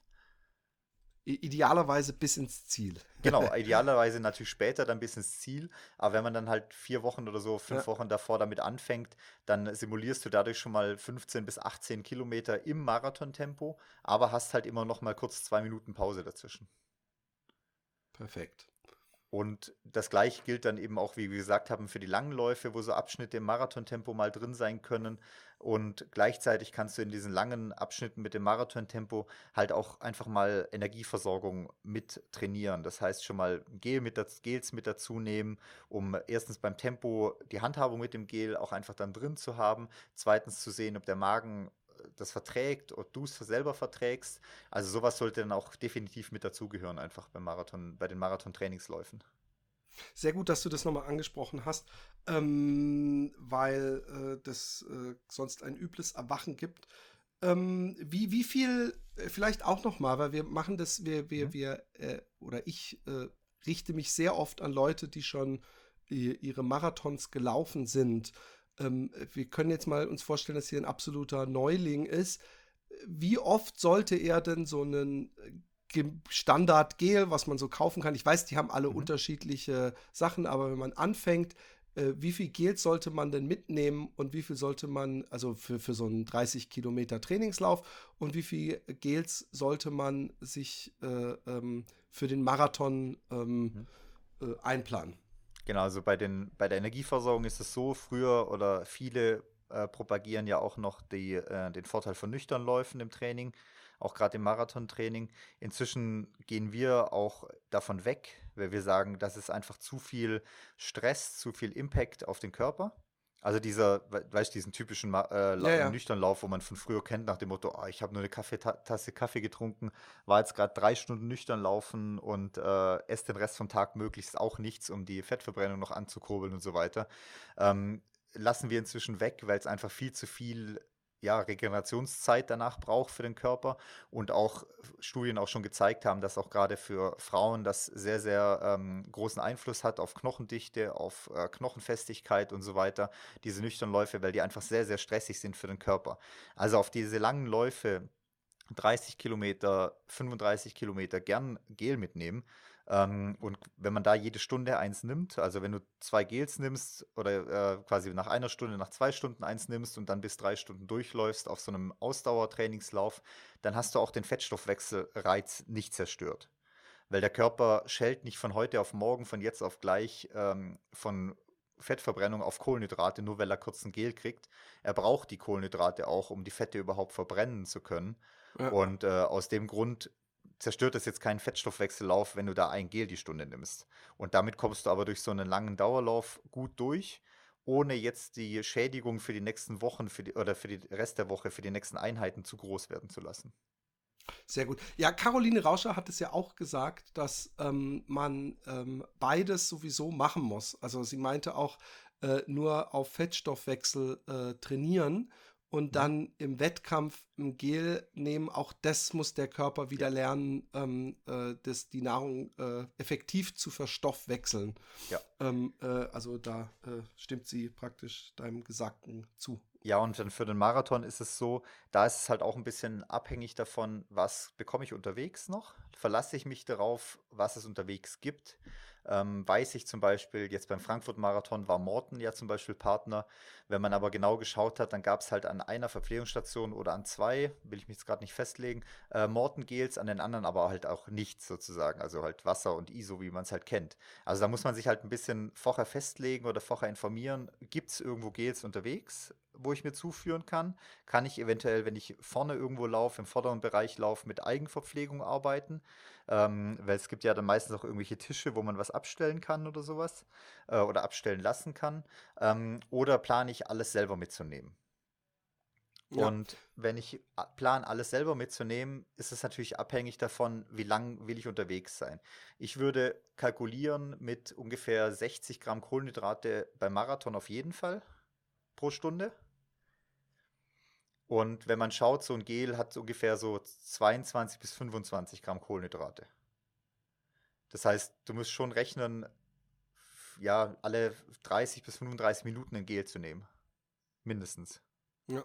Und da könnt ihr euch auch echt ohne Witz äh, gerne einen Wecker für stellen und ja. euch vorher mit euch eine Abmachung machen, dass ihr die nehmt. Weil ich weiß nicht, wie es bei dir ist, aber gerade wenn man ähm, sich über jedes Gramm Fett freut, was weggeht, äh, bin ich bin manchmal ein extrem lazy äh, Eater, wenn es um lange Läufe geht und so. Und, ähm, und das merkt man dann hinten raus natürlich voll. Und ich mache den Fehler aber gerne und, und, und öfter immer wieder, äh, äh, dass ich eben nicht mich zwinge, weil alle halbe Stunde fühlt sich halt extrem viel an. Mhm. Und irgendwann hat man auch Momente, wo man keinen Bock hat. Also wo man ja. denkt, boah, ich brauche jetzt kein Gel. Gerade dann sollte man es nehmen, weil dann könnte es sonst eine Stunde später sein, dass es alles boah ist. Ja, ich muss das gerade beim, beim Radfahren wieder neu lernen. Ich bin gerade mit dem Rad, habe jetzt 200 Kilometer Tour mit dem Gravelbike gemacht, so vier Stunden jeweils. Und ähm, da muss ich echt lernen, wieder zu essen unterwegs. Weil ähm, das ist halt nicht wie beim Laufen, wo du beim Traillauf oder mit dem Rucksack bist ja gewohnt, einmal kurz runter zu nicken und du kannst einen Schluck ISO nehmen oder Kohlenhydratgetränk nehmen, sondern dieser aktive Griff zur, zur Trinkflasche plus dann nochmal ähm, vielleicht einen Gel aufzumachen auf dem Rad oder einen Riegel zu essen auf dem Rad. Also das ist sowas, da muss ich mich jetzt, auch wenn ich seit Jahren gewohnt bin, im Trail mich da zu ernähren, echt nochmal neu lernen oder nochmal neu mich äh, in Erinnerung rufen. Und so ist es halt auch, wenn man da seinen ersten Marathon läuft, wirklich dranbleiben. Also wirklich schon sich einen Plan machen, okay, Verpflegungsstation 2, 4, 6, 8, da nehme ich was ein Gel zu mir, am besten direkt vor der Verpflegungsstation. Oftmals werden die dann angekündigt, weil dann hat man gleich noch was zum Nachspülen, aber sich wirklich dann einen Plan machen, wo ich was nehmen will. Sehr gut, ja, würde ich auch dringend empfehlen, ähm, weil wenn ihr es nach Gusto macht und keinen Überblick habt, wie viel und äh, äh, ob ihr im Soll seid, äh, energieaufnahmemäßig, äh, da hat man keinen Bock, äh, große Erörterungen im Hirn zu machen, wenn man 30 Kilometer dann irgendwann im Bein hat, habe ich jetzt zu wenig, habe ich zu viel, ähm, äh, finde ich einen guten Plan. Und übrigens, ich erinnere mich, dass bei, äh, zumindest in Köln war es so, oder dass, dass bei den meisten mhm. Marathons, wenn ihr auf der Seite ein bisschen rumklickt, man eigentlich auch sieht, bei welchem Verpflegungsposten was äh, äh, äh, gereicht wird. Also ja, alleine deswegen, so weil die Sponsoren drin, ja. wollen, dass sie genannt werden. Sprich, dann sieht man auch auf einmal irgendwelche äh, Gelnamen dabei stehen und dann weiß man das. Ja. Ja, und wer, wer sich jetzt ganz unsicher ist oder sagt, oh, ich laufe echt fünf Stunden, ich weiß gar nicht, wie ich die Sachen unterbringen soll, ja, dann läuft man halt doch mit einem Laufrucksack. Also da erschießt einen auch keiner bei einem, bei einem äh, Stadtmarathon, ja. wenn man vielleicht doch mit einer Laufweste oder mit einem Laufgürtel läuft, wo man genug Gels reinkriegt. Das ist halt immer besser, wie dann auf dem Zahnfleisch nachher daherkommen und gehen müssen, abbrechen vielleicht zu müssen, wenn man sich nicht genug Energie versorgen konnte. Genau. Also ich habe auch schon, ich weiß, bei meinem allerersten Marathon hatte einer richtig gehend so einen Patronengürtel mit Gels mhm. äh, vor mir, wo ich schon dachte, oh fuck, Philipp, du hast nicht genügend dabei, weil ich hatte so einen Spy-Belt mit drei Gels drin oder so, der hatte halt echt so komplett rundrum Gels. Also mhm. es waren mhm. bestimmt 15 Gels oder so. Und ähm, also da gibt es ja, äh, äh, ja. massig Zeugs. Äh, da braucht ihr wahrscheinlich nicht mal einen Rucksack mitnehmen. Ja. Auch wenn ähm. man sich die Laufspitze anschaut heutzutage. Also man hat es ja bei Kipchoge gesehen in Berlin mit dem äh, Günther oder wie auch immer er hieß, wo ihn da verpflegt hat mhm. quasi.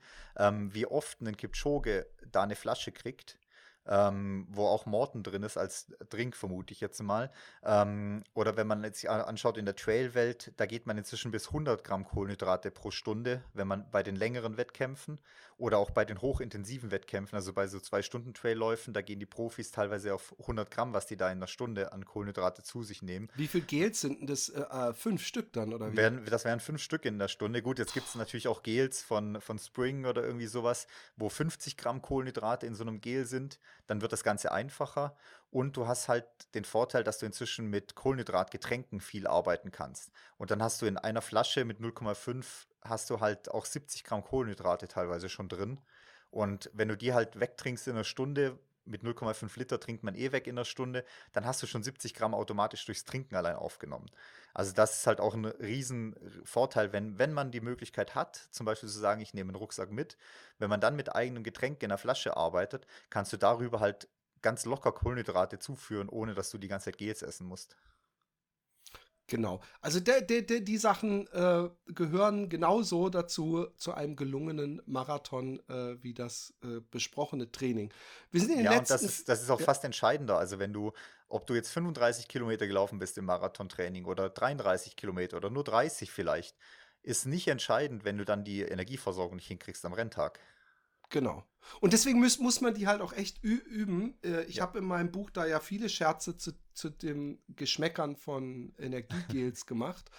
Aber ähm, es ist wirklich, äh, äh, äh, würde ich sagen, ein guter Tipp, sich mal verschiedene Marken und verschiedene ja. Äh, Hersteller anzugucken und Geschmacksrichtungen, weil das kann manchmal wirklich beschissen sein, wenn man mhm. sowieso schon einen schwachen Magen hat. Man merkt dann, dass einem irgendeine komische Geschmacksrichtung so überhaupt nicht schmeckt und man will sich ja praktisch den Lauf nicht versauen, weil man die ganze Zeit irgendeinen ekelhaften Geschmack im Mund hat. Mhm. Ähm, wir sind in den letzten vier Wochen des Trainingsplans und wir mhm. kommen zum Thema also ich, ich komme jetzt zu einem Thema, ich hoffe, du kannst dazu was ja. sagen, was ich, was ich hochinteressant finde und was äh, immer wieder in andere Richtungen von mir äh, entweder äh, beherzigt wird oder eben überhaupt nicht beherzigt wird.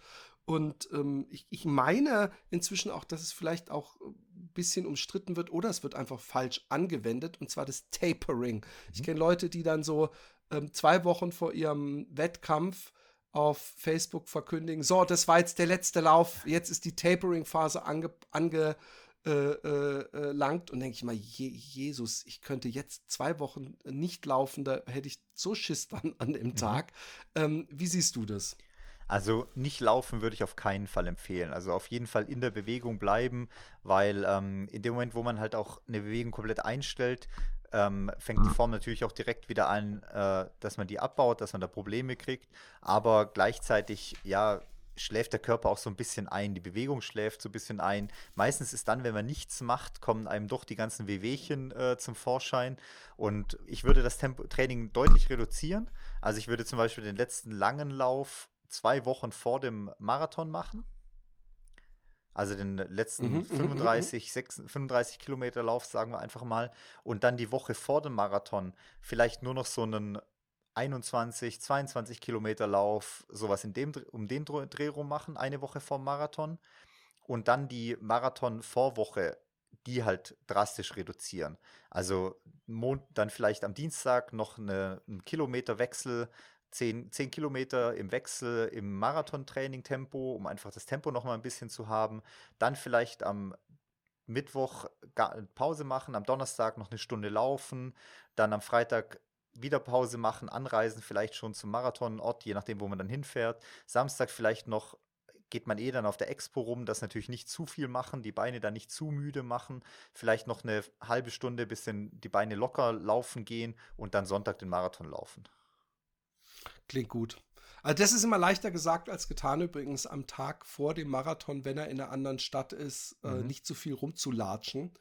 Ähm, äh, ich, ich, weiß nicht, ob mir das überhaupt mal gelungen ist, dass ich nicht irgendwann dachte, boah, ja, meine Kniekehlen tun weh, ich muss jetzt echt mal ins Hotel oder so.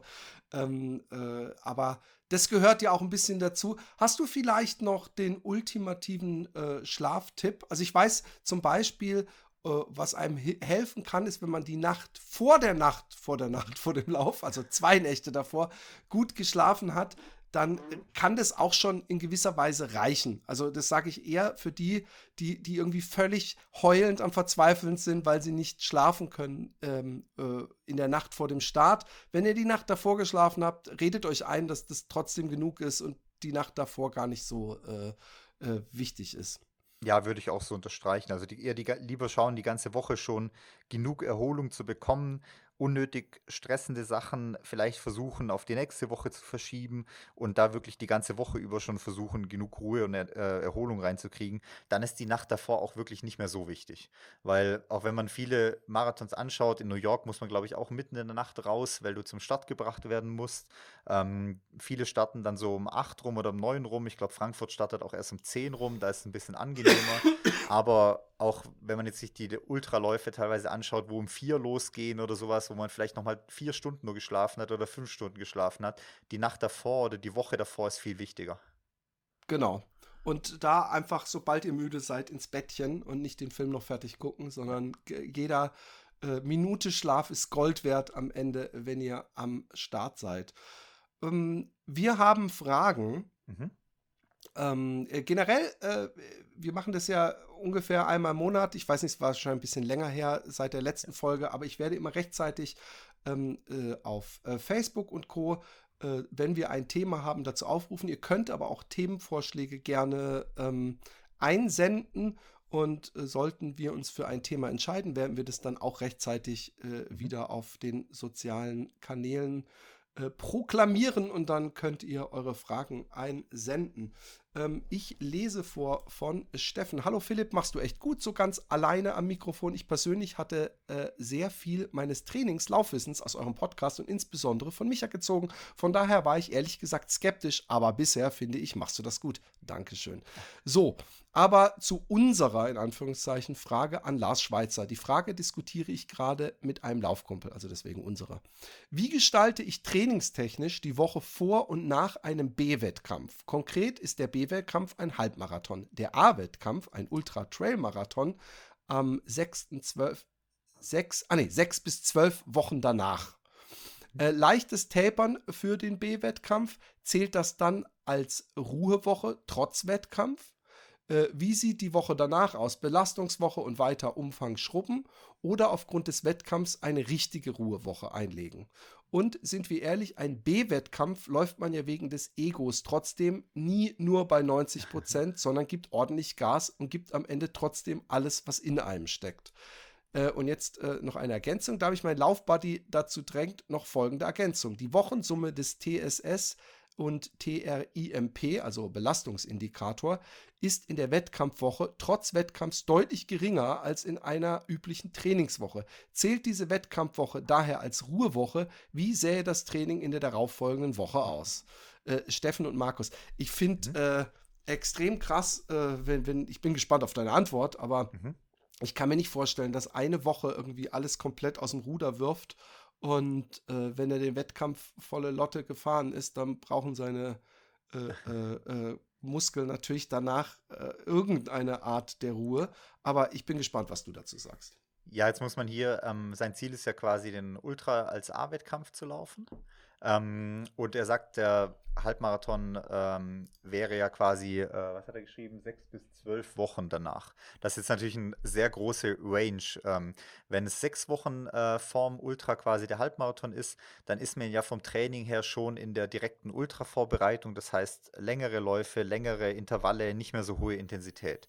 Wenn man jetzt bei zwölf Wochen vor dem äh, Halbmarathon ist, dann hat man ja viele ähm, Intervalle, eventuell, die man eh noch in der Halbmarathon-Intensität läuft, dann passt das zum Beispiel eh rein in das Training, was man im Moment macht.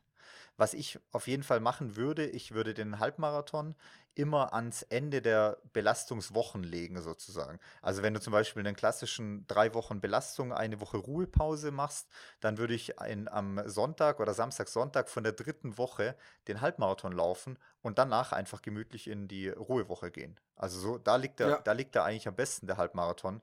Weil dann kann man beim Halbmarathon auch nochmal Gas geben, wie er schreibt, B-Wettkampf macht man eh nie bei 90 Prozent, sondern jeder dreht da immer durch, sobald, sieht dann rot, sobald er eine Stadtnummer äh, anhat. Ähm, und ich würde den Halbmarathon einfach so laufen, wie es dann die müden beide nach den drei Wochen Belastung zulassen und danach in die Ruhewoche gehen. Genau. Und ich meine, einmal deutlich für alle, es steht natürlich immer ähm, die individuelle Einschätzung über einem äh, Trainingsplan. Also wenn du diesen Halbmarathon, den er B-Wettkampf nennt, den aber scheinbar trotzdem läuft wie ein A-Wettkampf, mhm. wenn du am Anfang der Woche danach kaum gehen kannst, weil du eben doch dich ein bisschen ausgeballert hast, mhm. dann äh, und auf deinem Trainingsplan steht eine harte Einheit, dann äh, ich hoffe, wir müssen niemandem erklären, dass man dann natürlich äh, das anpasst äh, an die Form, die man gerade hat und äh, die Kondition, in der der Körper drin ist und nicht stur einem Trainingsplan folgt. Man kann, glaube ich, sowieso auch eure Trainingspläne, zumindest in Absprache, kann man ja Einheiten äh, äh, verschieben, ne? Genau, ja. Also in den Training Peaks äh, Trainingsplänen kann man Einheiten noch selber verschieben. Ähm, ich würde eh sagen, wenn man zum Beispiel dann den Halbmarathon am Sonntag, Samstag, Sonntag in der letzten Belastungswoche hat, Dienstag noch das Intervalltraining zum Beispiel, wenn man eins hat, ganz normal durchziehen, so wie es nachher für den Ultra äh, tauglich ist. Mittwoch, Donnerstag ruhig das Tempotraining auch noch nach Plan durchziehen und dann eventuell die Samstagseinheit, wenn da noch zum Beispiel nochmal eine intensive Einheit gestanden wäre, die halt dann rausnehmen aufgrund des Halbmarathons am nächsten Tag, da vielleicht einen lockeren Lauf dafür einstreuen. Aber ich würde sonst an, an, anhand der letzten Trainingswoche nicht zu viel ändern für diesen Halbmarathon. Ich meine, dann läuft man halt einfach mit müden Beinen. Dafür ist es halt auch der B-Wettkampf. Genau. Ähm, und der Johannes äh, fragt: Hallo, hier meine Frage und schon mal vielen Dank im Voraus. Habe vor, mich die nächsten Monate für einen 10 Kilometer Wettkampf im Februar vorzubereiten. Wegen Verletzungsanfälligkeit habe ich so einen langen Zeitraum vorgesehen. Mein Hauptziel ist allerdings wie im letzten Jahr ein Ultra-Trail im Juli, der Walser Trail lange Strecke. Wie schaffe ich es schaffe ich es während des 10 Kilometer Trainings meine Ultra-Trail-Fähigkeit nicht zu verlieren? Oder ist so eine lange 10 Kilometer Wettkampfvorbereitung für einen Ultraläufer eine schlechte Idee? Das, ich, ich frage mich, ähm, ich jetzt direkt, äh, du kannst es wahrscheinlich direkt beantworten, ob man ähm, für einen 10 Kilometer Lauf auch äh, lange Einheiten, ähm, also für ein 10 Kilometer Training, mhm. ein effektives, äh, lange Einheiten weglassen muss und deswegen seine Form verlieren muss, oder ob man das irgendwie äh, zusammenwurschteln kann, was ja auch eigentlich seine Frage ist. Äh, äh, erzähl mal, ich mhm. bin sehr gespannt. Ja, ich würde, das, ich würde das einfach kombinieren, so wie du gerade auch schon angedeutet hast. Also ich würde die ganz langen Sachen natürlich ein bisschen zurückfahren, aber es spricht nichts dagegen, jetzt am Wochenende trotzdem seinen zwei, zweieinhalb Stunden Laufgeschichte zu machen, wenn dann natürlich die Beine noch fit genug sind für das 10-Kilometer-Tempo dann der nächsten Tage. Also wenn du Sonntag einen langen Lauf machst, dann musst du halt so den machen, dass du Dienstag vielleicht deine Intervalle schon wieder laufen kannst für das 10-Kilometer-Training oder machst halt Samstag den längeren Lauf und kannst dann Dienstag schon wieder deine Intervalle laufen. Aber es spricht jetzt da nichts dagegen, trotzdem ein bisschen auf, dem, auf Umfang drauf zu bleiben und wenn der Laufend einem halt zu hart ist, dann vielleicht auch mal durch Rad, wer die Möglichkeit hat, Skitour oder irgendwas ersetzen, um einfach diesen langen Ausdauerbereits trotzdem weiterzuziehen. Super. Ähm, ja, wir sind durch. Ähm, es sei denn, ich habe noch, äh, oder ich, ich, ich, du wolltest noch was zu diesem deinem Trainingsplan sagen, was du nicht losgeworden bist. Hm, das war so das, das Typische, was ich jetzt in meinem Trainingsplan so ungefähr von der Grobplanung äh, loswerden wollte, sozusagen. Natürlich ist es immer ein bisschen individuell, wie man vielleicht noch einen Silvesterlauf oder einen Crosslauf oder sowas mit reinplant oder einen Halbmarathon im Frühjahr noch davor, der sich halt einfach anbietet, so ein bisschen als Formtest dafür auch weil man vom Halbmarathon halt dann natürlich schon eine bisschen bessere Prognose Richtung Halbmarathon, äh, Richtung Marathon dann treffen kann. Also wenn man so sechs, acht, sechs Wochen vorher vielleicht einen Halbmarathon irgendwo findet, den man auf, aus dem Training raus ganz gut mitnehmen kann im Tempo, dann kann man da schon ein bisschen auch eine Prognose Richtung Marathon äh, dann wagen mit äh, diversen Rechnern, wo es ja gibt, bei RunWorter oder irgendwie sowas, wo man sich hochrechnen lassen kann, wo was mein Halbmarathon-Tempo jetzt für einen Marathon bedeutet, um dann einfach so ein bisschen noch eine bessere Einschätzung zu haben. Super. Ja, cool, cool, cool. Ähm, äh, es gibt Marathon-Trainingspläne äh, äh, bei Two Peaks Endurance. Ähm, mhm. Gibt es auch äh, für bestimmte, nee, es macht beim Marathon natürlich nicht so wahnsinnig viel ja. Sinn, ne? Äh, ihr also, habt da, äh, ja, es sind alles äh, Trainingspläne für Straßenmarathons sozusagen. Genau.